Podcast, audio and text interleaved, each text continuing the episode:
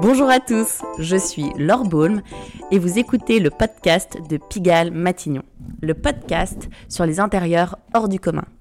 Ici, j'échange avec des personnalités qui ont l'art de singulariser des intérieurs, en y créant des décors, des expériences ou encore des émotions.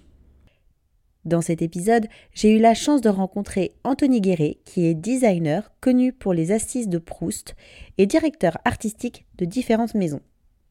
Notre échange a eu lieu dans le cadre du salon privé Art Design qui s'est déroulé fin novembre au sein de la galerie Yoko, un événement qui était organisé par la galerie Machi Art et Pigalle Matignon. L'enregistrement du podcast s'est fait avec public, c'est pour ça que vous entendrez quelques petites nuisances sonores. J'espère que cela ne vous dérangera pas. Je profite de cette petite introduction pour vous parler de notre partenaire Smiles. Smiles est une plateforme où vous pouvez réserver votre shooting photo partout en France. Vous y trouverez des photographes triés sur le volet, des offres packagées et une équipe dédiée pour vous accompagner. Grâce au code PIGALMATIGNON10, vous pouvez bénéficier de moins 10% pour votre première réservation. Smiles, c'est S-I-L-2-Z.com. Ceci étant dit, je laisse maintenant place à l'épisode. Bonne écoute. Bonjour Anthony, merci d'être là. Euh, est-ce que tu, tu, peux commencer par te présenter s'il te plaît? Euh, Je m'appelle Anthony Guéret, j'ai 37 ans designer et directeur artistique. Euh, je vis et travaille à Paris. Super, alors est-ce que tu peux nous expliquer un peu ton parcours? Comment est-ce que ça a commencé? Comment tu es rentré dans le design? Euh, Alors je me suis toujours intéressé à la création depuis très jeune. C'était assez abstrait. Euh, je suis né en Normandie, dans une famille qui n'était pas du tout dans la création, mais qui m'a toujours poussé à aller vers plus de, enfin, ma passion du dessin, parce que ça a commencé comme ça, vraiment le dessin pur. et je ne savais pas si je voulais m'intéresser plutôt au graphisme, au stylisme, à, la création. Euh, à un moment donné, ça a été les voitures, même si je ne m'intéressais pas aux voitures, je me suis rendu compte que c'était les lignes qui m'intéressaient. Euh, il y a eu plein d'étapes, mais j'ai toujours été poussé par ma famille pour ça. Et je suis parti assez tôt, à 15 ans, vers un bac à appliquer à Caen, qui était la grande ville. Donc j'ai quitté ma famille pour ça, pour pouvoir. Euh, c'était sous forme d'internat, c'était les sélections académiques je me suis retrouvé avec 30 personnes qui, comme moi, perdues au fin fond de la Normandie, euh, avaient une passion, mais euh, voilà, donc à, creuser. Et euh, à cette époque, le bac à appliquer, ça commençait dès la seconde, et dès la seconde, on avait déjà des cours d'art de, appliqué, de dessin, etc. Et donc c'était trois ans qui permettaient vraiment de comprendre qu'est-ce qui nous intéressait vraiment dans la création. Et moi, ça a été les gestes. Très vite, je me suis rendu compte que c'était vraiment les gestes. Et donc, une hésitation entre l'architecture intérieure et le design, et ça, j'ai très vite compris que c'était plutôt le design dans le sens où euh, le, rapport à la main, précisément. Donc à cette échelle-là, l'échelle du corps et l'échelle de la main, pouvoir dessiner des objets, du mobilier. Et, euh, aussi l'artisanat m'intéressait beaucoup, euh, même si c'était abstrait pour moi, ne connaissant pas d'atelier, etc.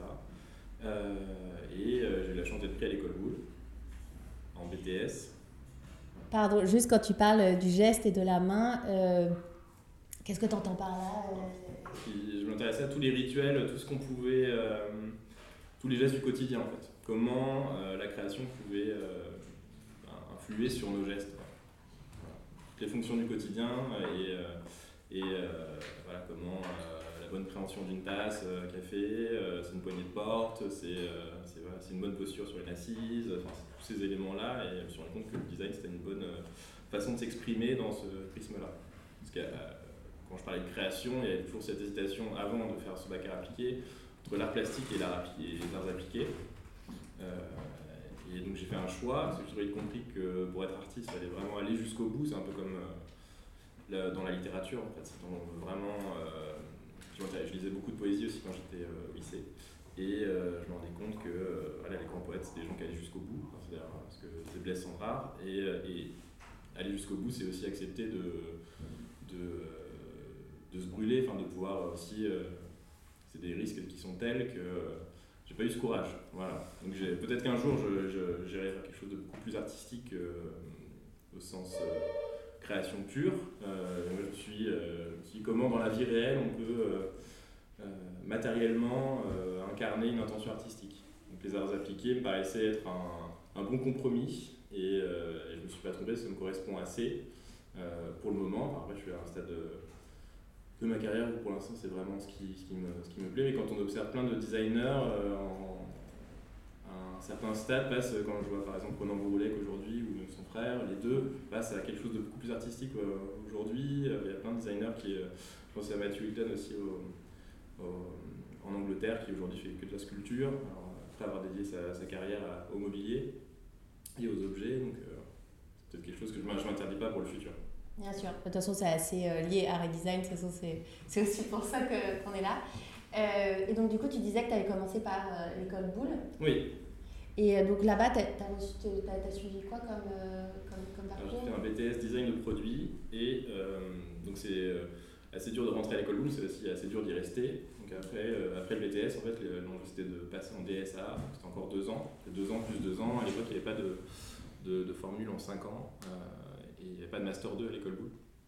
Mais euh, donc j'ai fait la, la, totalité de ce qui était possible de faire en design produit à l'école Boulle. donc là, c'était hyper formateur au sens d'être dans un cursus de design pur, mais en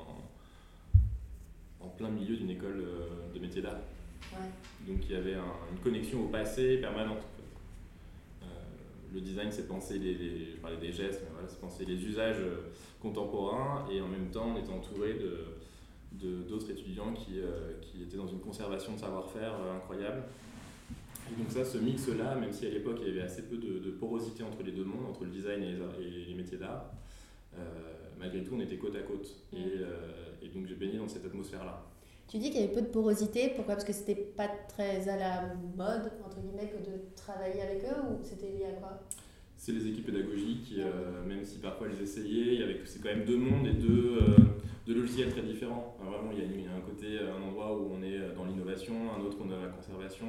Pour moi, les deux sont pas antinomiques, au contraire, mais ça a mis du temps avant de trouver. Et je crois qu'aujourd'hui, euh, pour revenir régulièrement à l'école, pour des interventions ou des, des jurys, c'est beaucoup plus plus poreux, et notamment il y a même un cursus qui s'appelle DMAD où il y a plus de ponts possibles entre des étudiants qui ont fait d'abord un cursus de métier d'art, aller vers le design et vice versa. Parce que c'est souvent une c'était souvent, enfin en tout cas à mon époque, une source de frustration euh, pour des designers qui voulaient plus euh, toucher à la matière. Euh, on pouvait en avoir un aperçu, mais c'était pas assez concret, et, vice versa aussi des, des, artisans qui, qui, qui, voulaient créer aussi. Un peu, donc il y avait un peu un, frustration autour de ça qui est, résolue aujourd'hui, je trouve. Euh, et euh, donc voilà, j'ai baigné dans cet univers-là. Euh, ce qui était fort aussi à l'école c'est tous les partenariats. Il n'y avait aucun projet fictif, très peu. L'équipe pédagogique avec qui je suis toujours en contact, toujours la même pour le design. des gens passionnants qui, qui nous ont transmis vraiment le goût de la création pour pour des marques euh, qui, qui, soient très, très, très, euh, très, des marques très variées, parce qu'on pouvait aller euh, travailler pour des par exemple pour Selmer qui est une entreprise de, de trompettes, on, a travaillé pour, voilà, donc c'est assez, assez large, on a travaillé pour Thales, enfin, voilà, des groupes comme ça aussi. On a travaillé pour le Club Med, en même temps on travaillait avec des artisans au, fin fond du Japon, enfin, au, fin fond de Tokyo, dans un, arrondissement qui s'appelle Edogawa, qui est l'arrondissement des métiers d'art là-bas. voilà, ils nous ont fait voyager aussi. Donc ça c'est Rien que socialement aussi, euh, c'est un point sur lequel j'insiste beaucoup quand je parle de mon parcours à Boule, c'est que c'est euh, très fort socialement dans le sens où, comme déjà à Caen, je parlais qu'on était tous rassemblés euh, dans mon bac à appliquer, là, une trentaine de personnes qui venaient d'un peu partout en Normandie, ben là c'était ça, mais au sens beaucoup plus large, parce que c'est toute la France, et des gens qui venaient d'horizons différents, sociaux aussi différents, des gens qui ont déjà eu la chance de voyager de par leur environnement familial ou et d'autres non, enfin c'était mon cas par exemple, et, euh, l'école, euh, l'école Bou, l'école publique, euh, nous permettait, à travers ces partenariats-là, et comment l'équipe pédagogique s'investissait et construisait les projets, nous a permis d'aller au Japon pendant 15 jours, d'aller au Club Med des Bahamas, parce qu'on travaillait pour le Club Med, on a fait des, chambres pour, pour, un Club Med aux Bahamas comme ça immergé pendant 15 jours à tester la vie d'un. voilà, et en même temps on travaillait toute la journée, mais le soir on vivait comme des, euh, comme des clients Club Med, donc ça faisait partie du jeu aussi de s'immerger. Donc euh, à 20 ans, c'est, euh, ça crée des liens forts aussi avec, voilà, avec les, les autres étudiants. donc voilà, l'école Boule c'est très spécial pour moi. J'ai rencontré ma compagne, donc la mère de mes enfants, on est, voilà, j'ai fondé ma famille aussi autour d'École Boom, mes meilleurs amis viennent d'ici. Donc c'est vraiment assez fort pour ça aussi. de, créer ensemble et de, participer à des projets à plusieurs, c'est aussi ça que j'ai découvert grâce à l'école, c'est qu'on ne fait rien seul. c'est toujours en équipe. ce qui était au bout d'un moment, ce que je voulais faire suite à l'école Boom, c'était euh, rencontrer d'autres univers que euh, ceux du design, parce qu'en fait, comme je disais, on fait rien seul, mais à l'école Boule, on travaille d'entre designers, ce qui est génial déjà, parce que c'est le cas dans la vraie vie, mais c'est beaucoup plus complexe que ça aussi, donc je voulais euh, faire un dernier cursus suite à l'école Boule et rencontrer d'autres vocabulaires, notamment ceux du marketing. parce que pour moi c'était important, parce que ce que je voyais en fait, dans les entreprises qui venaient nous chercher à l'école Boule pour travailler sur des cas concrets, c'était rarement les directeurs artistiques ou, euh, ou les, euh, les, designers qui venaient nous parler. C'était d'autres services, les services de communication, les services marketing, euh, parfois la direction générale. Et, donc avec d'autres logiciels, d'autres façons de, de, communiquer et d'autres visions aussi entreprise. Donc ça, ça me manquait en fait. et du coup, ça m'intéressait vraiment. pour moi, l'artisanat, c'était acquis, enfin acquis le, le, fait que ça m'intéressait vraiment d'autant plus avec le parcours à l'école Boulle. Euh, artisanat était égal luxe aussi, de fait.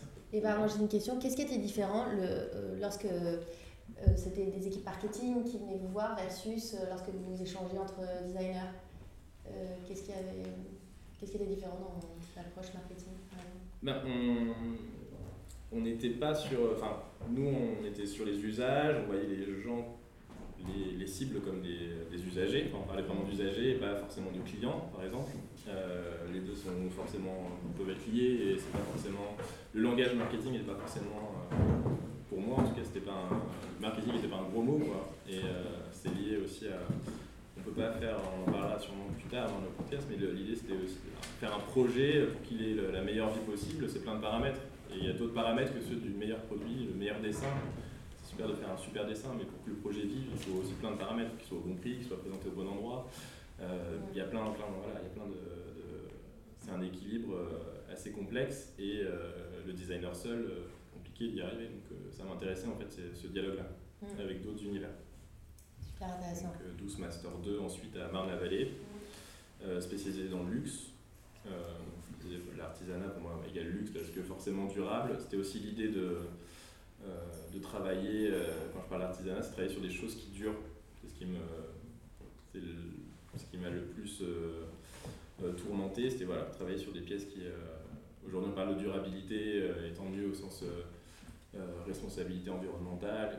Pour moi, c'est aussi le, fait de durer dans le temps, des objets qu'on puisse se transmettre de génération en génération, des pièces qui ont des, plusieurs vies. et donc ça, pour moi, c'était de fait le luxe qui le permettait. Même si c'est euh, avec le temps, je me rends compte que c'est plus complexe que ça. Mais euh, plus complexe parce qu'on peut y arriver aussi autrement euh, qu'en étant sur des pièces. le luxe est forcément élitiste, hein, c'est de son, c'est dans sa définition, c'est forcément excluant. On peut réussir aussi. Je pense que tu en as un bon exemple aussi. vous, êtes, vous en êtes ici un bon exemple. C'est voilà, on peut être aussi plus accessible. et donc c'est un équilibre qui est complexe, mais on peut aussi produire des pièces singulières et et, euh, mais accessible, euh, qui soit plus incluante, inclusive. Euh, pardon.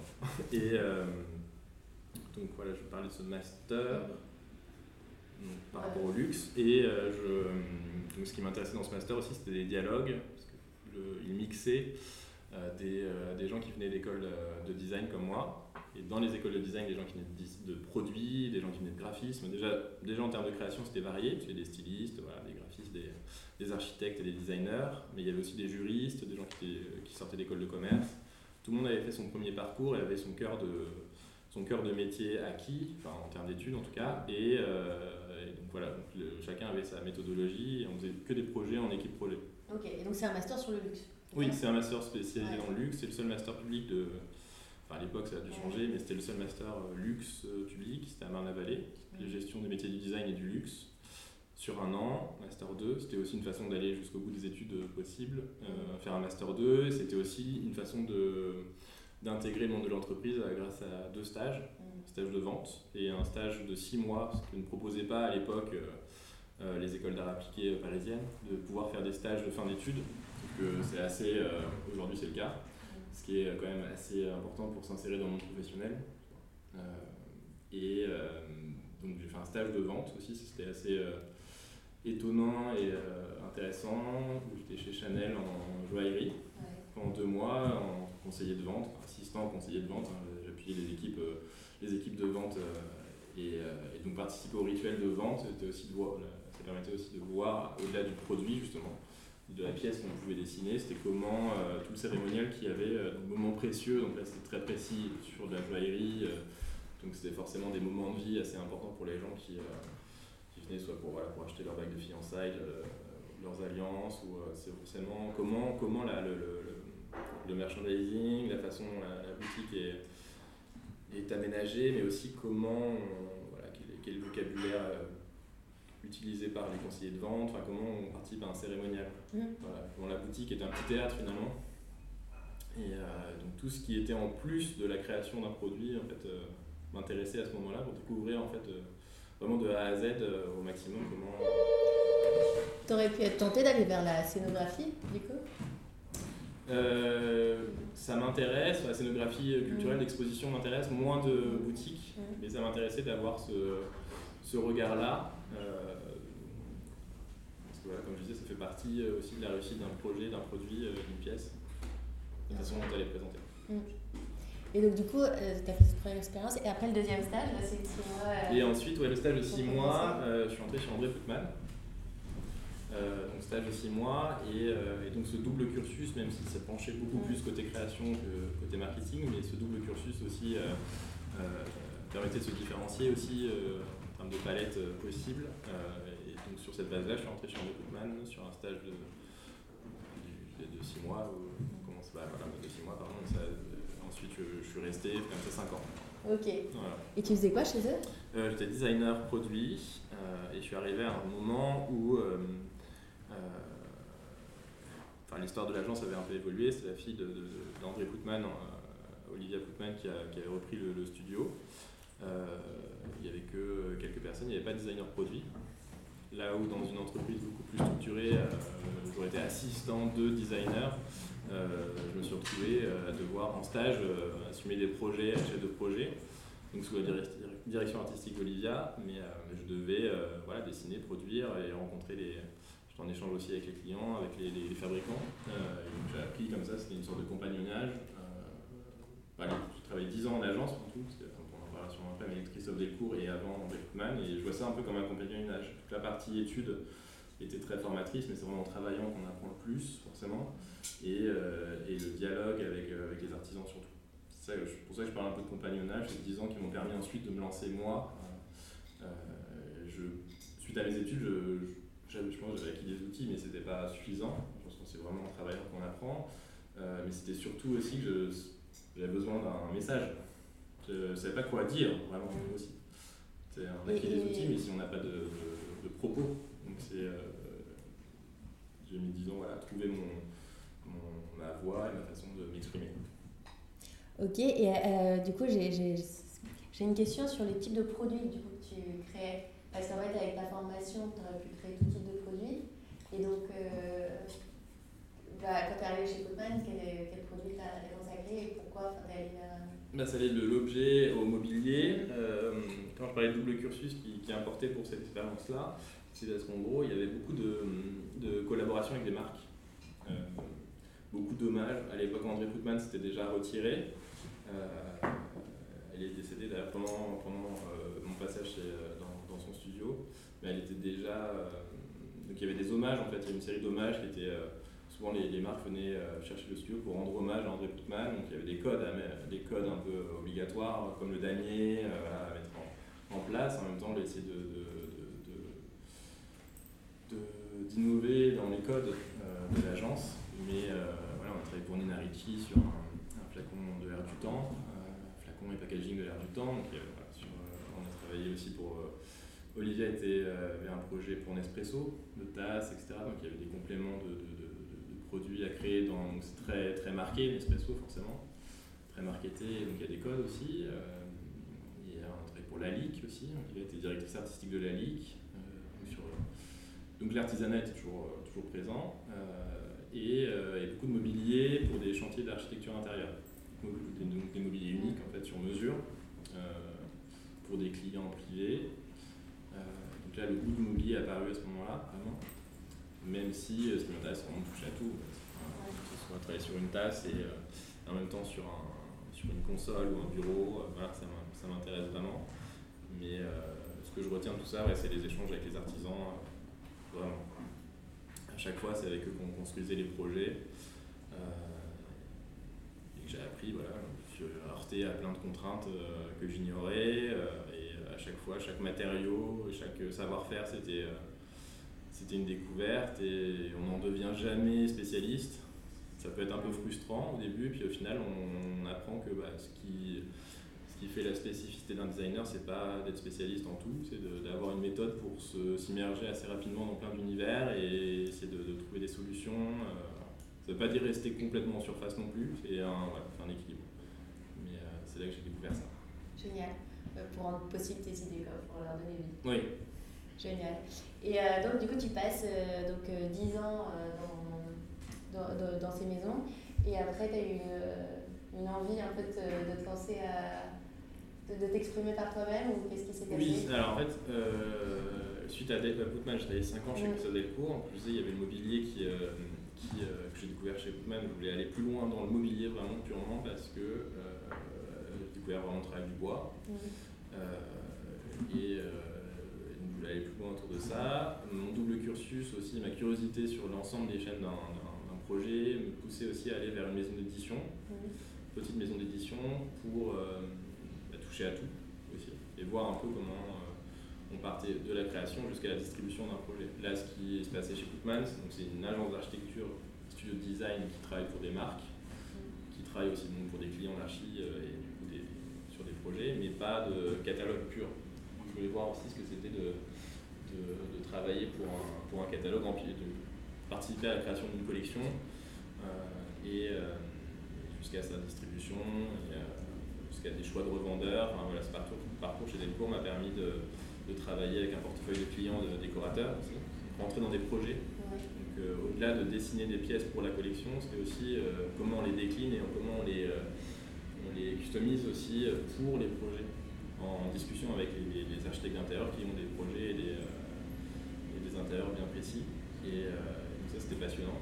Comment choisir des, revendeurs aussi dans le monde avec, euh, avec Christophe pour dire est-ce que les gens partagent les mêmes valeurs, comment on travaille, comment travaillent les artisans d'atelier. Euh, et, euh, et comment tu fais, pardon, ça me, pour, garder ton identité C'est-à-dire quand tu travailles avec des clients aussi variés, parfois avec des décorateurs qui demandent des choses sur mesure, j'imagine qu'il va y avoir un challenge, non? Pour garder quand même ta, ligne directrice bah, ce que faisait Christophe, c'est que sa collection euh, est un prétexte à être décliné. Mais le, cœur d'un projet, euh, d'une table par exemple, euh, est là. Donc, tu vois, sur son piétement, il va y avoir un détail, un, vocabulaire formel qui est présent. Et après, c'est qu'il y, a un panel d'essence de, de, bois possible et de finition possible qui vont permettre aux décorateurs de, son, son bonheur et, et, que ses clients aussi trouvent leur bonheur. Euh, mais le cœur du projet est là. On reconnaît la table, euh, qu'elle fasse 3 mètres ou 2 mètres, qu'elle euh, soit en, chaîne brossée ou en bois laqué. ça fonctionne aussi, on reconnaît la. Donc c'est ça le travail d'avoir une pièce assez forte au démarrage pour qu'on puisse la, reconnaître aussi. Tu as quand même eu assez rapidement enfin, une notion assez business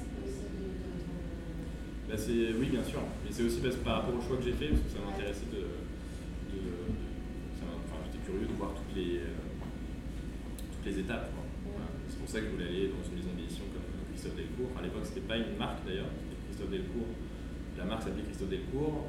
Dissocier le designer et le, pour dissocier le designer Christophe Delcourt qui travaillait pour d'autres marques, que la sienne, été créée la marque Delcourt Collection. C'est vraiment à ce moment-là aussi, donc c'était passionnant de voir euh, et participer à tout ça j'ai beaucoup appris sur, sur, ce domaine en termes de communication aussi, comment, échanger euh, euh, avec le bureau de presse, voilà, donc c'est vraiment toutes les étapes, quoi, euh, de, toutes, les, toutes, les, clés en fait d'un studio. et pour en revenir à comment moi, je, pourquoi je me suis lancé. il y a un élément très marquant.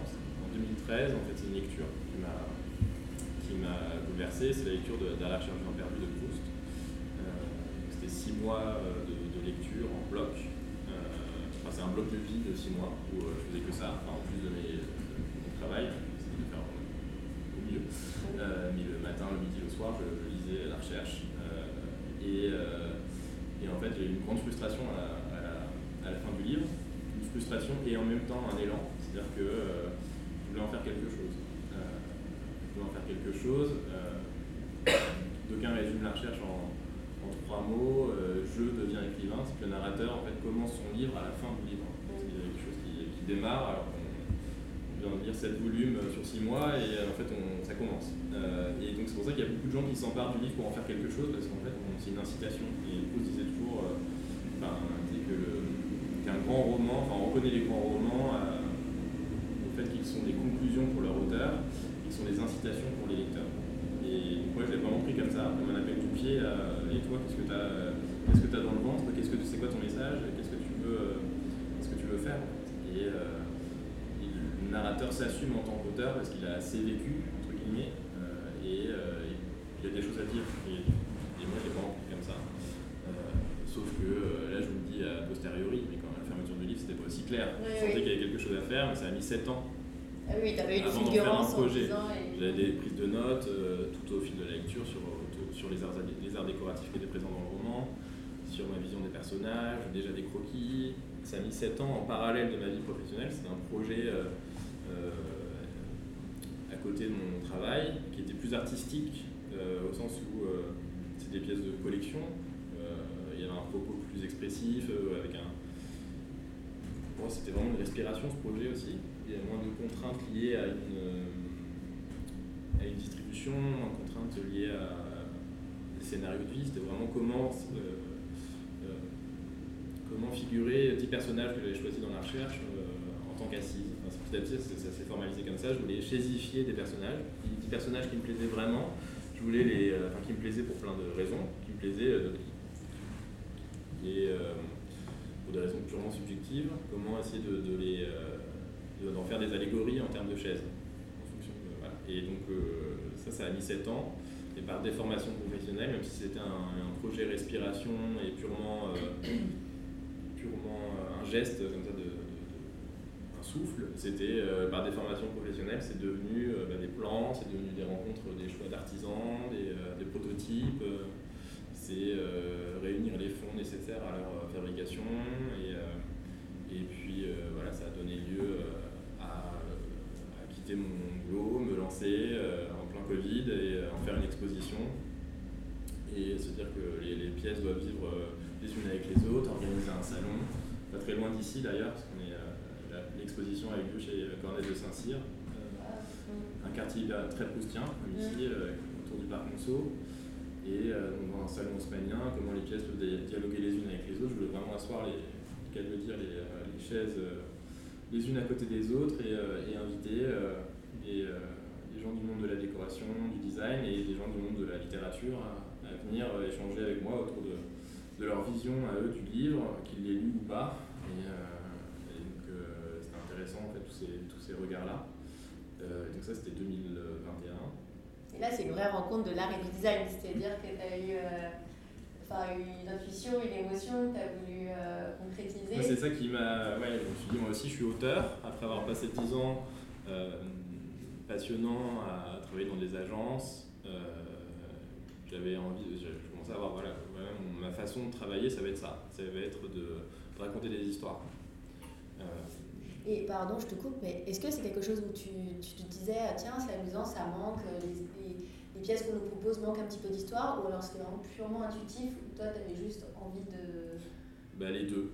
Les deux. Je pensais à la base, c'était intuitif, et, euh, et je me suis rendu compte que c'était peut-être aussi quelque chose d'assez singulier, euh, de, de créer des, des, pièces qui ont une sorte d'aura, euh, qui au-delà de leur, leur, forme et au-delà de leur...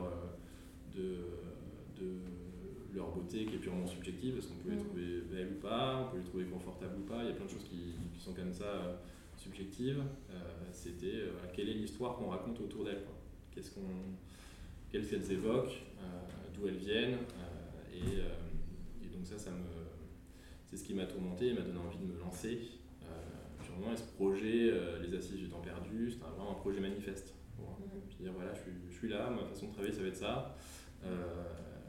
Même si la littérature ne va pas être omniprésente et ça va être la même recette qui va être appliquée à chaque fois. Euh, c'est pour ça que je voulais aussi que ce projet, euh, chaque chaise est en édition limitée, enfin, sauf une qui est un modèle qui est un peu particulière, mais toutes les autres sont en édition limitée. Euh, je voulais que ce projet ait une fin, en quelque sorte. Voilà, C'était vraiment un, geste de, comme, un, élan. Et, et puis en revanche guider, guider ensuite tous mes choix aussi en fait, de, création. Et, et voilà, de montrer une façon de faire. Après, c'était vraiment l'idée de, ce projet J'imagine que quand tu as dû les présenter, tu as dû avoir des rencontres assez. Euh... Non, tu pas eu des réactions euh, un peu amusantes ou inédites Parce que ça, ça a dû toucher quelque chose d'assez euh, personnel et, émotionnel chez les gens non? Oui, il y a eu plein, plein, de, plein de, de, de, de retours riches parce que, euh, comme je disais, il y a des gens qui venaient par le moyen de la littérature, qui connaissaient pas Proust beaucoup mieux que moi. Il y avait plein d'experts aussi. J'étais appuyé par la, Société des Amis de Proust, notamment, euh, euh, et, des gens qui avaient des visions très différentes de, des personnages que moi, euh, qui ne les auraient pas représentés comme ça. Donc ça donnait lieu à plein de plein d'échanges très intéressants. en même temps, des gens qui n'avaient pas lu Proust et qui venaient vraiment pour ce que les pièces pouvaient représenter, ce qu'elles évoquaient aussi dans l'histoire des arts décoratifs, et, et, donc voilà, des références qui pouvaient être complètement autres que celles que moi j'avais auxquelles j'avais pensé. Donc, euh, donc ça, c'était vraiment fort. Euh, et, euh, et, même avant que le projet vraiment naisse en, forme d'exposition, c'est aussi plein de rencontres en amont, mm. quoi, avec les artisans, avec des gens qui ont soutenu le projet. Je pense à Jean-François Declerc qui, qui, a soutenu le projet, pour, qui m'a aidé à, faire, en faire une exposition, à trouver le lieu, à voilà, beaucoup conseillé. c'est des rencontres aussi avec Bouclard, une jeune maison d'édition avec qui on a fait un livre du projet avant même qu'il euh, sorte. C'était la démarche qui les intéressait.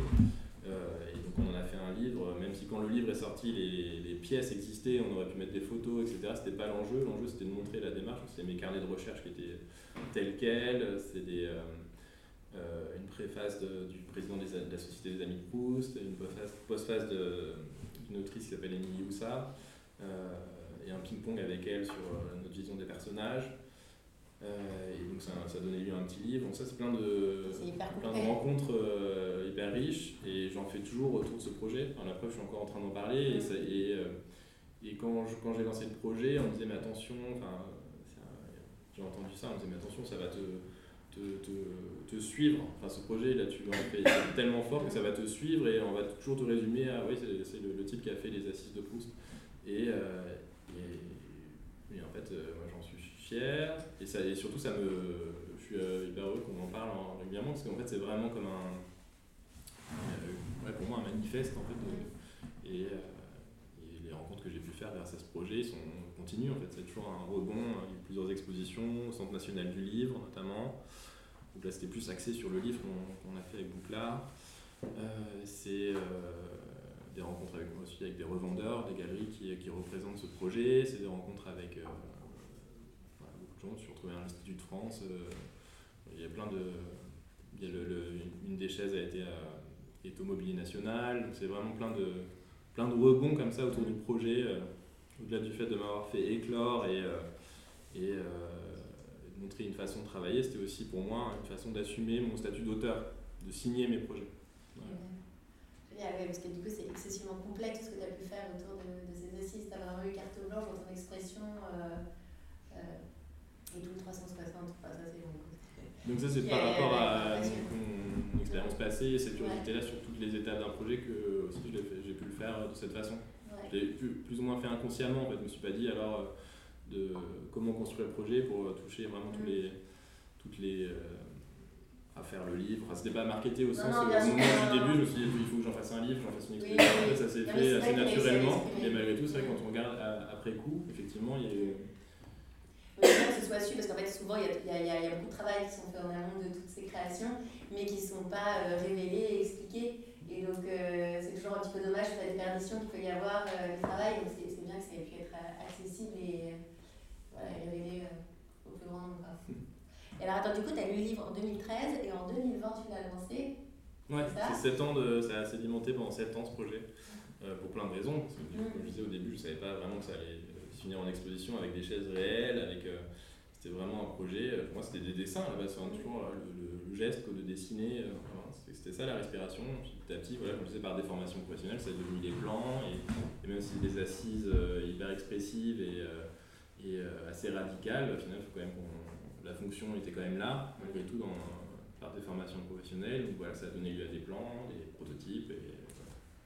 réunir les fonds pour euh, aussi, il y a une question d'économie aussi, de, voulais que ce projet vive. euh, je me suis posé la question de l'édition il y a d'ailleurs eu une tentative euh, sur deux chaises. Ce que je voulais vraiment, c'était euh, être indépendant sur cette collection, la faire vivre complètement. C'était un projet qui était trop personnel pour vivre euh, avec un éditeur. Euh, euh, et donc euh, voilà, c'est, euh, je me suis, donc il y avait la question de l'économie du projet, hein, c'est sûr. Et euh, donc, il fallait aussi réunir les fonds pour le faire. C'est une prise de risque euh, à un moment où c'était pas, je venais d'avoir un enfant, c'était euh, la pandémie, c'était pas du tout le moment. Mais euh, avec le recul, j'ai vraiment bien fait. Et, euh, et tu disais qu'il y avait la, la chaise Odette qui était un petit peu particulière. Oui, alors en fait, je disais, elles sont toutes en édition limitée, toutes les pièces, euh, 8 exemplaires. Euh, donc je les produis sur commande, hein, bien sûr, c'est pas lancer les 8 d'un coup. Déjà, c'était un enjeu, c'était un enjeu d'en produire une de chaque déjà. Euh, et euh, Odette, euh, c'est un personnage qui est assez particulier dans le roman, parce que c'est une cocotte qui a une sorte d'ascension sociale. Pour elle, je voulais qu'elle ait un statut particulier dans, dans, ma collection, en termes de vocabulaire de forme. Toutes les pièces ont un vocabulaire assez radical, très géométrique. c'est la seule qui a, des courbes. C'est la seule qui a. hum, Elle sort un peu du lot en, en formellement, dans le sens elle des courbes, elle est, elle est en rotin. De bistrot en fait, que j'ai réalisée avec Drucker. Euh, et, euh, et donc elle est personnalisable. Toutes les autres, on- définis moi. Ça fait partie de, ma vision de personnage. J'ai choisi l'essence de bois, les finitions, euh, telle teinte de cuir pour celles qui ont, du cuir. Et euh, Odette aussi, j'ai ma vision qui est figée, mais en même temps on peut la personnaliser. Donc euh, c'est une pièce qui vit, elle est plus accessible aussi que les autres. C'est pas une pièce de collection. Donc c'est une pièce qui, qui est aujourd'hui euh, prescrite dans les bistrots, enfin qui est notamment prescrite au Mama Shelter, dans les Mama Shelter maintenant. Euh, donc voilà, ça, est, beaucoup, ça, est euh, à l'image du personnage. Je voulais que dans sa, même dans sa distribution, qu'elle soit, euh, qu'elle soit plus accessible. Top. Et, euh, et, comment, et du coup, comment tu la distribues? C'est toi en direct c'est moi en direct, après c'est assez hybride. Pour la chaise d'Odette, il y a Drucker aussi, donc, qui est le, le fabricant, mais qui est aussi une maison d'édition en fait, qui peut la, la- la prescrire. Euh, et pour les autres, euh, c'est moi en direct, et sinon j'ai des galeries aussi partenaires. Ok, super. Et donc, du coup, euh, suite aux assises de Proust, ça t'a donné envie de, de développer ton. de créer ton propre studio ou comment ça s'est passé? Bah, c'est- les deux sont liés. Ouais, le fait de, sorte, de lancer le projet, c'était la création de mon studio aussi. C'est pour ça que je parle de manifeste, euh, en sens où euh, flatté parce que dans une des, des rencontres importantes lors de l'exposition, c'était le, le Olivier Gabé, donc, qui était à l'époque euh, directeur des, des arts décoratifs, qui était venu voir l'exposition, qui m'avait dit un truc qui m'avait marqué, il m'a dit bah voilà, maintenant il faut faire avec vous. Euh, Je sais pas comment le, le prendre, mais c'était un peu le bon, ok, bah voilà, vous êtes là maintenant, enfin, qu'on aime ou pas ce votre démarche, euh, ça veut dire- vous avez fait un grand geste pour dire bah je suis là. Et, euh, Ah, et ça, ça j'y repense souvent. Et donc c'était une façon, il y a eu pas mal de mise en lumière, si c'est toujours relatif, mais à mon échelle Mhm. c'était euh, important, la, la mise en avant euh, presse qu'il y a eu à ce moment-là, la couverture. C'est aussi un moment donné où il se passait peu de choses à Paris. Euh, on était, euh, je sais plus si c'était le deuxième ou le troisième confinement, enfin, mais bon, en tout cas il y avait des, des couvre-feux, les galeries étaient fermées, les musées étaient fermés, culturellement il y avait peu de choses. Et, euh, et donc avec Jean-François Declerc dont je parlais tout à l'heure, on a monté cette exposition et euh, on a fait venir beaucoup de gens, et notamment lui, euh, euh, dans, dans l'exposition. Et, euh, et- les gens étaient vraiment, euh, au-delà du projet, c'était enthousiastes juste de voir un- quelque chose, de voir un propos, euh, et les journalistes aussi, de voir quelque chose qui se passait Mm. culturellement. Et euh, donc je pense que j'ai bénéficié aussi de ce moment-là, hein, en termes de communication. Et donc cette mise en lumière a entraîné ensuite plein de projets, de demandes d'éditeurs, de demandes professionnelles aussi. Euh, Tu as eu quoi comme type de, de projets qui se sont mis en place? Bah, des partenariats avec des, euh, des marques. Alors, il y a des- choses qui sont, qui sont venues vers moi et des choses que moi j'ai lancées et des gens que j'ai contactés. Mais grâce à ce projet, c'était une façon de montrer ma, ma façon de travailler, ce que j'avais Mhm. envie de, de voir. Donc ça, ça me donnait euh, du crédit. Si Mhm. au-delà de mes 10 ans passés en agence, c'était aussi ce projet qui, qui m'a ouvert beaucoup de portes. Ouais. Parce que toi, t'avais envie de faire quoi? Alors moi, je voulais euh, à la fois développer cette collection-là, enfin développer et la faire vivre, mais en même temps euh, travailler pour des éditeurs. Voilà. Et donc, il y a, quand j'ai lancé mon studio, je me suis dit bah, avec qui j'ai envie de travailler, euh, avec qui je. T'avais envie de travailler avec qui? Le- L'entreprise qui était en- tout en haut de la liste, et, euh, la liste, c'était De La Espada. Mhm. Et euh, donc j'ai la chance de travailler avec eux. Et, euh, ça a commencé par un mail euh, au fondateur de De La Espada qui s'appelle euh, Luis. euh, et euh, un mail resté sans réponse pendant six mois. Et, euh, et avec une réponse au bout de six mois et des échanges euh, nourris. À l'époque, toujours avec les- cette histoire de pandémie, c'était essentiellement en visio, même si les bureaux sont à Londres, on, on aurait pu se voir plus facilement. Mais euh, voilà, et donc beaucoup, d'échanges en visio pour voir si, euh, à quel point on pourrait travailler ensemble euh, et, euh, et m'ont donné carte blanche pour, euh, pour commencer une relation au long cours. Donc, dès le début, l'idée c'était pas de, de faire quelques pièces, de penser une relation comme ça sur plusieurs années avec, euh, avec des échanges nourris. Donc là j'en suis à la deuxième euh, collection pour eux, enfin c'est une deuxième partie de collection, c'est toujours la même histoire que, que je raconte avec eux. Et, euh, et donc là, on- notamment la semaine dernière, j'étais à Los Angeles pour euh, Ouais. lancer la deuxième partie de la collection avec euh, leur revendeur qui s'appelle The Future Perfect là-bas. L'année dernière, c'était, on l'a lancé avec The Future Perfect, mais à New York. Ils ont les deux galeries des deux côtés des États-Unis. Et donc voilà, donc c'est une magnifique histoire que j'écris avec eux. J'apprends énormément. Et t'as fait quel type de, de, de produit pour eux Et enfin, tu réussis à raconter les histoires comme tu. Alors en fait, c'est ça que je, quand je dis raconter des histoires, Ouais. euh, je suis parti d'un- rêve que j'ai, qui est de, de, de, passer une nuit au, au Joshua Tree Park aux États-Unis pour euh, regarder les étoiles. Donc c'est, je parle d'un rêve, c'est plus une rêverie, un peu, voilà, c'est assez imagé. C'est le, cette relation aux étoiles, le fait de, parce que c'est un endroit qui est génial pour observer les étoiles, parce qu'il n'y a pas de pollution, euh, pollution visuelle. Et, euh, et donc je raconte une histoire autour des étoiles et de la, la géométrie dans les étoiles. Donc, Il y, a un, il y a un astérisme qui s'appelle le, le triangle d'été, Mhm. qu'on peut bien observer là-bas. Et, euh, et donc voilà, j'ai écrit un petit texte autour de ça. Et toutes les pièces que j'ai dessinées, euh, que je dessine encore avec eux sont liées à la géométrie et portent des noms d'étoiles. Et, euh, et que du mobilier, Ouais. des tables, des chaises, canapés, collection assez complète et qu'on continue à alimenter. euh, Génial. Et, et oui, dans ce cas-là, co- comment tu fais pour expliquer vraiment en fait l'histoire? C'est un truc auquel. euh, moi je trouve que c'est un challenge parce que donc, du coup tu dis que c'est le, le nom des pièces, euh, c'est des pièces en tant que telles, mais pour ta propre collection, tu avais réussi à pouvoir avoir un livre et à faire des, des, des mises en scène, tout ça. Là, est-ce que tu. c'est- comment tu fais pour euh, vraiment retransmettre C'est soit textuel, soit sous forme de dessin. Euh, en fait, c'est aussi pour embarquer dans mon, uni- dans mon univers. Ce que je, je fais aussi, c'est que j'aime dessiner. Donc, euh, j'aime pas la 3D. J'en fais parce que j'en ai besoin. Enfin, on en a besoin. Faire, voilà, faire des rendus 3D euh, voilà, pour, pour aller plus précisément dans les finitions, voilà, montrer son projet. Mais depuis que je me suis lancé, en fait, je, je ne fais que dessiner. Enfin, en tout cas, les premières présentations à des éditeurs ou à des partenaires, c'est sous forme de dessin. Euh, parce que pour moi, si le dessin est suffisamment. euh, si on comprend à travers un dessin le cœur du projet, et qu'on l'aime, qu'on enfin, qu'on adhère, après on peut changer les matériaux, on peut changer. Il y a plein de choses qui sont variables. Une 3D, ça fige. Et, le dessin permet juste de, montrer le cœur du projet. Et, euh, donc, euh, je passe des, soirées entières à faire mes, petits dessins avec mes petits points et, mes, mes petites rayures pour avoir les, les veines du bois. Et en fait, ça me immerge vraiment dans la, la forme et je suis comme ça assez sûr de mon. Je dis pas que le dessin va plaire à tout le monde, en tout cas, moi j'en suis euh, convaincu. Enfin, je m'en convainc en le dessinant. Il y a un rapport assez intime avec le dessin de, des bottes de base. Euh, et puis après, bah, le projet il est de moins en moins intime parce qu'il est forcément partagé avec un, un- un bureau technique, avec Mm. voilà, il y a, on, on passe en plan, on le passe en 3D, on passe en prototype, et après il est partagé avec, euh, avec euh, une clientèle, une marque, une clientèle qui a une clientèle, et, euh, c'est fabuleux de le voir vivre. Mm. Mais au début, c'est vraiment. euh, Et puis après, t'embarques aussi tout le monde avec tes dessins. Voilà, donc c'est, c'est, c'est... le dessin est assez important.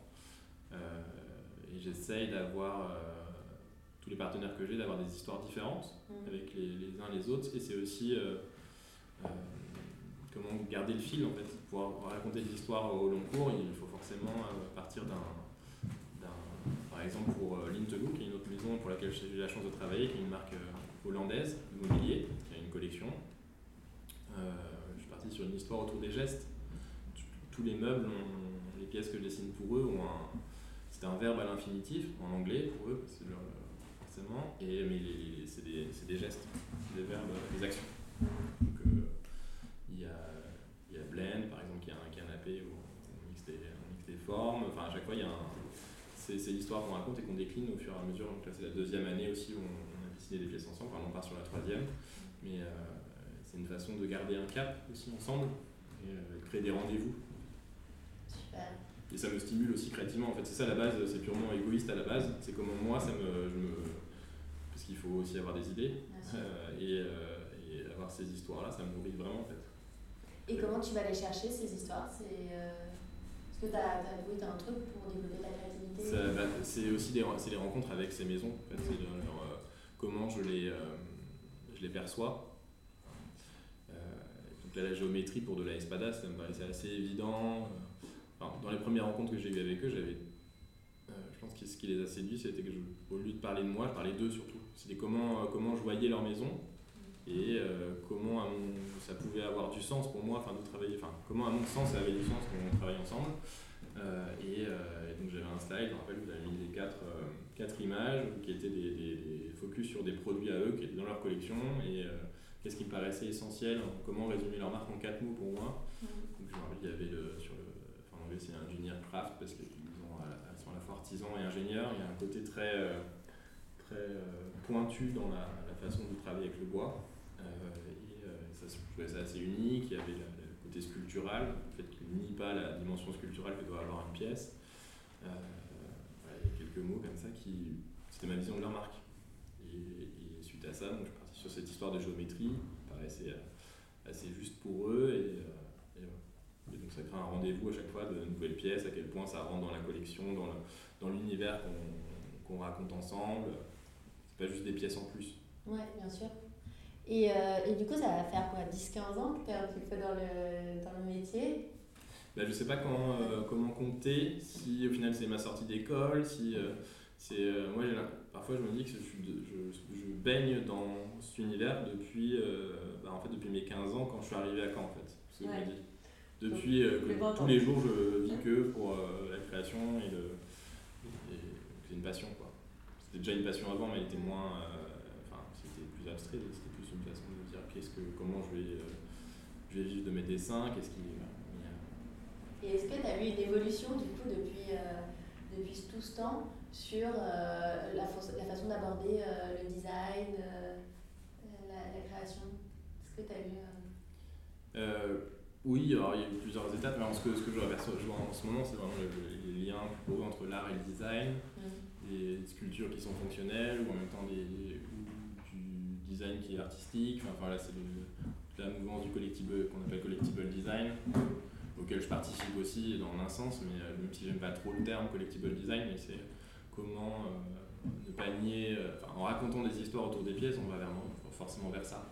Mais je pense que oui, j'en reviens à la notion d'histoire. Je pense que les gens ont envie d'être embarqués dans des, euh, des histoires. C'est-à-dire que l'acte de consommation, c'est aussi un acte de.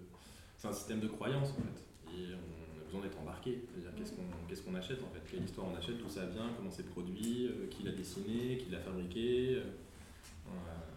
Qu'est-ce que ça évoque? Qu'est-ce que ça va être de vivre en permanence euh, avec ce canapé euh, chez moi Qu'est-ce que je vais envoyer comme message euh, aux autres, comment, au-delà du fait de comment moi je vais me sentir avec, est-ce que ça correspond à, mon, à, à ma vie, à ma famille, à no- notre façon de vivre, est-ce que est-ce que est-ce qu'il va avec mon intérieur, avec la, la ville où j'habite, avec enfin voilà comment, comment tout ça va interagir? Je pense que les gens se posent beaucoup plus de questions que- sur, dans, dans leur geste de consommation. Et ça, tu le dis à quoi? Est-ce que c'est euh, une prise de conscience d'un point de vue un peu écologique où il faut un petit peu moins consommer? Ou est-ce qu'il aussi, enfin, il y a quelque chose qu'il faut pas, nier, c'est la conjoncture qui est quand même un peu apocalyptique. et quand même aussi une, une, crise économique quand même qui, qui se fait ressentir. Est-ce que toi tu le ressens dans ton travail? Est-ce que c'est une contrainte qui, qui rentre en jeu?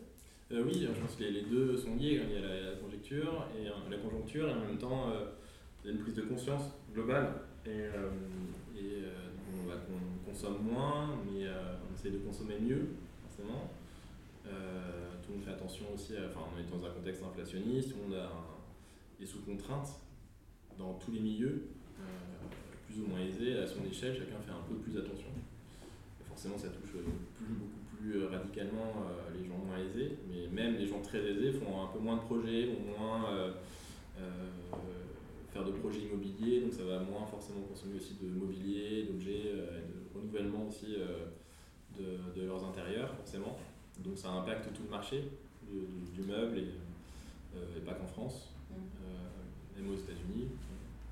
et, et donc je pense qu'on a les histoires sont d'autant plus importantes pour, dans le moins de consommation, euh, forcément du mieux. je pense que c'est un, faisceau d'opportunités aussi pour, euh, pour, les, pour, les, pour les gens comme moi, les gens comme nous, euh, tous les gens qui assistent, et j'imagine qu'ils vont écouter le podcast aussi, les gens qui partagent les mêmes valeurs autour de l'artisanat, autour de, la qualité de, et de la durabilité. Je pense qu'il y a une opportunité en fait aussi de, pour nous dans le sens de s'exprimer et être mieux entendu dans ce, avec des gens beaucoup plus conscientisés en fait.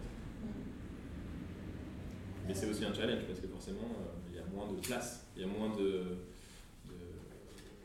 Gens font plus attention. Mm. Euh, bah, du coup, on va arriver presque au bout de notre, euh, notre entretien. ma dernière question, ce serait est-ce que tu aurais un conseil à donner à quelqu'un qui veut se lancer dans, le, dans, le, design? Je pense qu'il faut être curieux. Enfin, en tout cas, ce qui, moi, m'a permis de me lancer, c'est la confrontation de deux univers, donc la littérature, le design.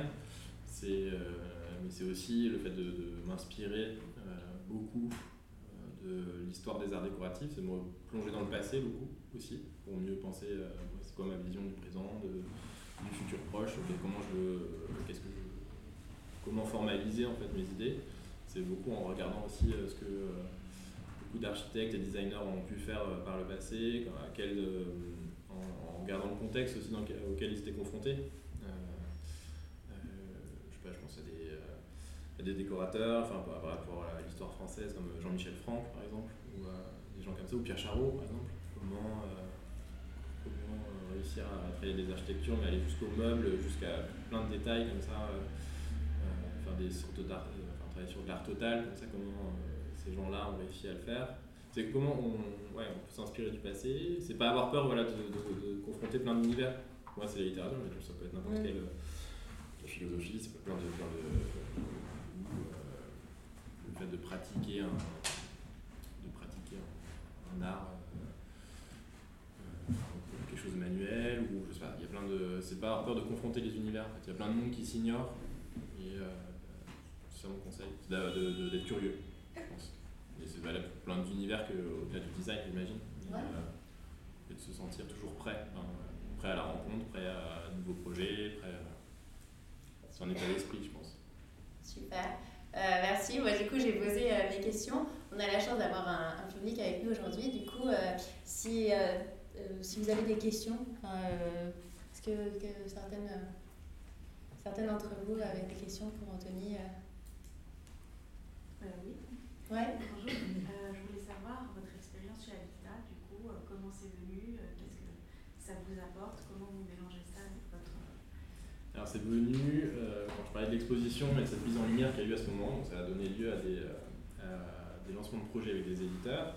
Ça a donné lieu aussi à Habitat qui a eu cette mise en lumière à ce moment et ce projet, euh, ce projet et, et, une mission qu'on m'a donnée de, de, faire du design chez Habitat, de restructurer un studio de design et de, de reprocesser la façon dont le design peut avoir une place chez Habitat où les achats de modèles avait pris plus de place que le développement de modèles.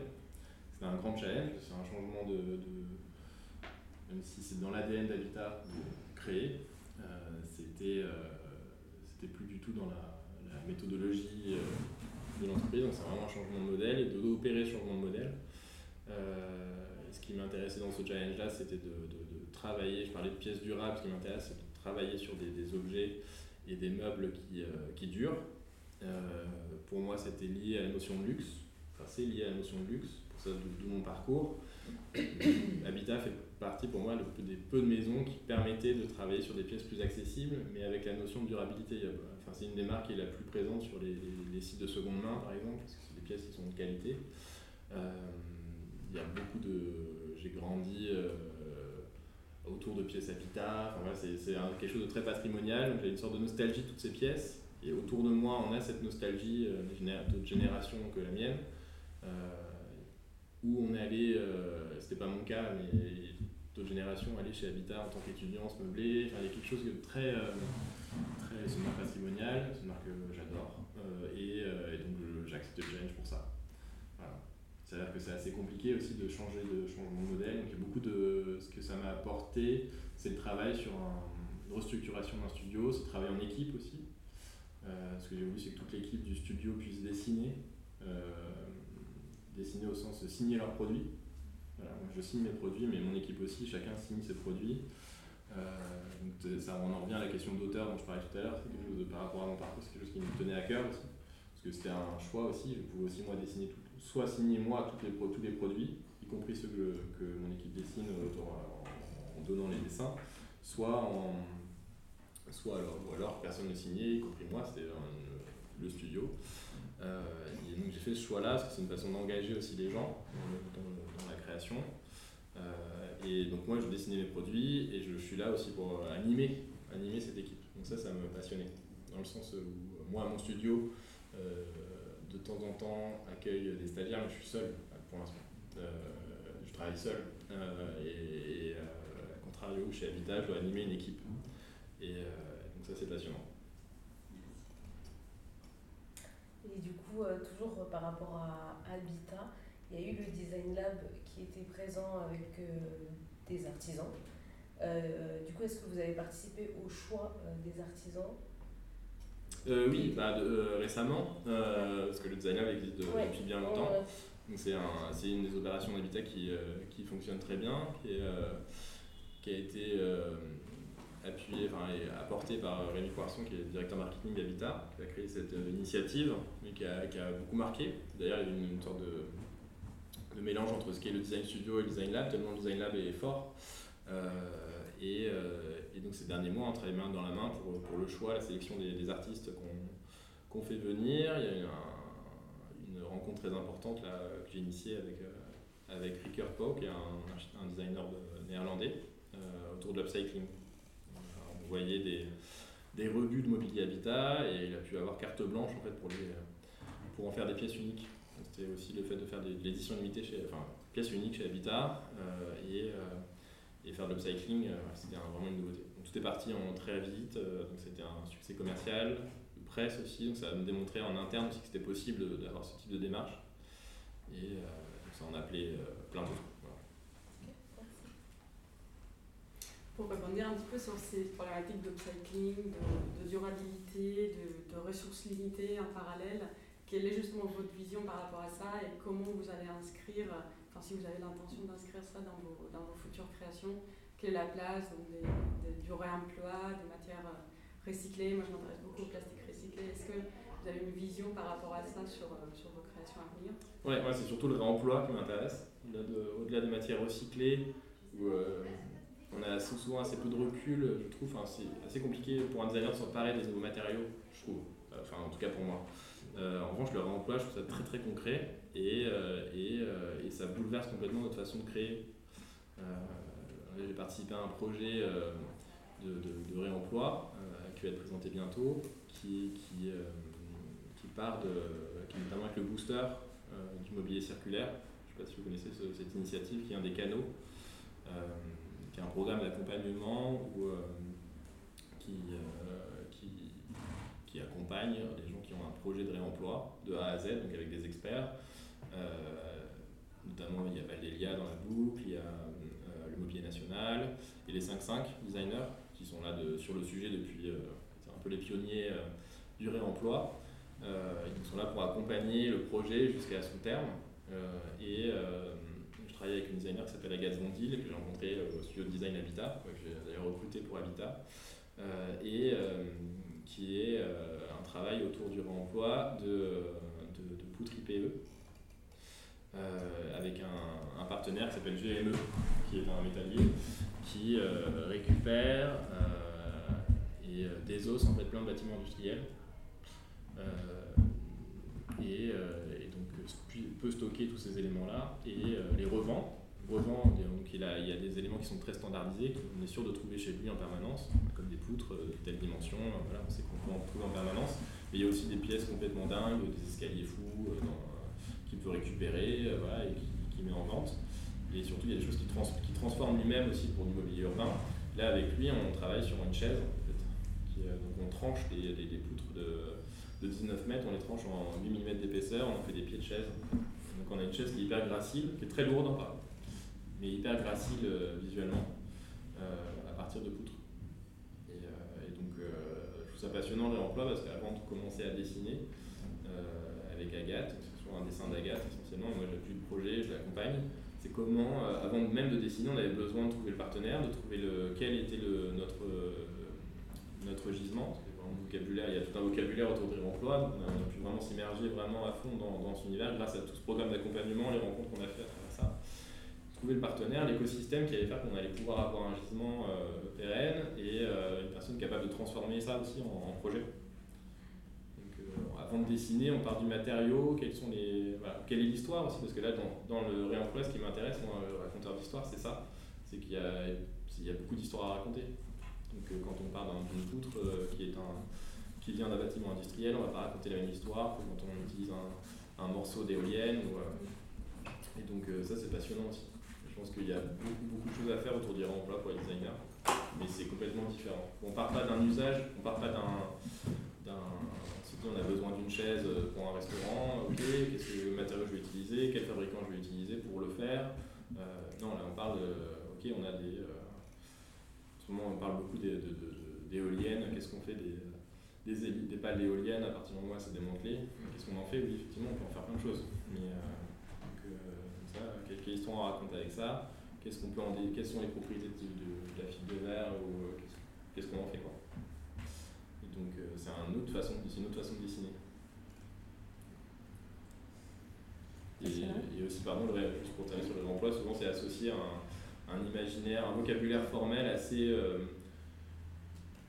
pas autour du bricolage, mais il y a un côté très euh, primitif. Et je trouve qu'il y a un enjeu à le rendre acceptable au plus grand nombre en le, en le sans nier l'histoire, enfin, en racontant des histoires très fortes autour de ça, mais en même temps avoir, en ayant visuellement quelque chose de, de, de, très. Euh, on peut aller vers des éléments très luxueux en fait aussi.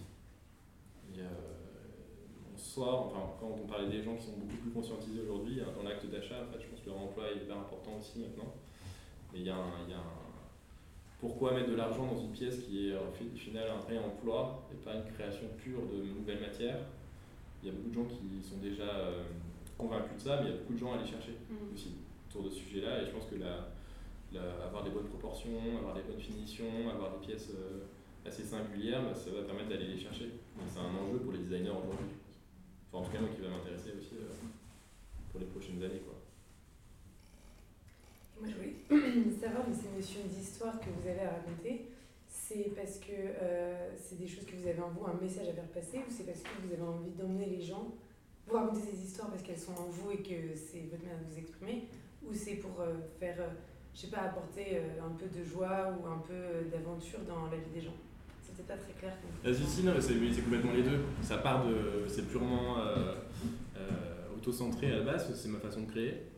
C'est sans histoire, je, pas de, je vois pas comment dérouler et dessiner.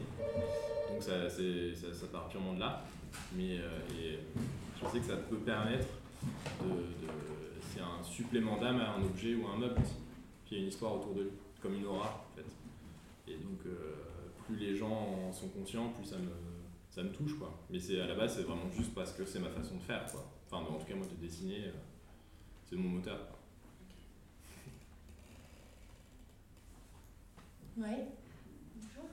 Euh, je voulais revenir sur le manifeste de votre première collection que vous avez faite. C'est la première, si je Oui, ne me trompe oui, pas. oui. Euh, Est-ce que euh, la partie levée des fonds était compliquée ou ça reste assez fluide quand on n'est pas encore euh, démarré euh, Euh, c'était compliqué, mais c'était pas vraiment une levée de fonds. C'est mes fonds à moi. Ah oui. Donc c'est plus euh, comment j'économise pour pouvoir le faire. Et donc c'est forcément des, des choix de vie. Parce que, Oui, euh, voilà. et, euh, d'autres projets euh, personnels qu'on n'a pas pu faire parce que euh, voilà, c'était vraiment ça. Mais euh, non, c'est pas une levée de fonds. et, mais je pense que ça aurait été compliqué de convaincre des gens avec, avec mes. Mais, malgré tout, autour du projet, j'ai réussi à convaincre beaucoup de gens, pas pour lever des fonds, mais pour croire au projet et me, et me, pousser. Il y avait notamment une artiste qui s'appelle Véronique. Euh, on parlait de rencontres tout à l'heure, mais il y en a plein et j'ai oublié d'en parler, mais c'était assez déterminant. C'est une personne qui travaille autour de, de la recherche depuis très longtemps et qui est une artiste contemporaine et qui fait lire la recherche à, plein de gens. Moi j'ai été lecteur d'une page de la recherche où elle, filme les gens en train de lire la recherche. Et donc elle va aller jusqu'au bout du roman, mais ça prend des dizaines et des dizaines d'années. Et elle filme des gens un peu partout dans le monde, sur leur lieu de travail. Euh, et, euh, et donc c'est un film qui est diffusé euh, par partie dans des musées, etc. Et donc, en tout cas, ça m'a marqué en fait que quelqu'un puisse, qu'elle en tant qu'artiste, se l'approprier de cette façon. Elle fait des performances aussi où elle résume la recherche en, une heure. C'est une tentative de résumer la recherche du temps perdu en une heure. Parfois elle réussit, parfois elle euh, loupe. Donc c'est une performance à laquelle on assiste. Euh, et parfois elle se perd sur des détails euh, et elle perd du temps et elle n'arrive pas au bout. Parfois c'est juste et toc, elle a fini, elle arrive à. Il y a le chronomètre. Donc, j'ai déjà été maître du temps dans l'une de ses performances. Enfin, c'est quelqu'un qui m'a marqué. Pareil, donc on n'a pas utilisé le même prisme pour s'approprier la recherche, mais euh, c'est des gens qui m'ont encouragé aussi. Exactement. Voilà, on va arriver un peu au bout du temps. Euh, J'espère que je frustre personne pour des questions. En tous les cas, euh, c'était euh, passionnant et super riche. Donc, on pourrait parler encore pendant, pendant des heures de ton approche et de, de conteur d'histoire et, et de ta vision justement du design. Euh, un, un immense merci. Et, à merci pour l'invitation, pour l'accueil, euh, pour tous vos regards bienveillants. Pardon, j'étais un peu, euh, sur, en parlant de regard, j'étais omnibulé par le micro. euh, voilà, je sais que- derrière, il y avait des regards bienveillants et, euh, voilà. Et, donc, merci pour votre présence. Cet épisode de Pigalle Matignon est maintenant terminé. Si celui-ci vous a plu, n'hésitez pas à le partager avec votre entourage.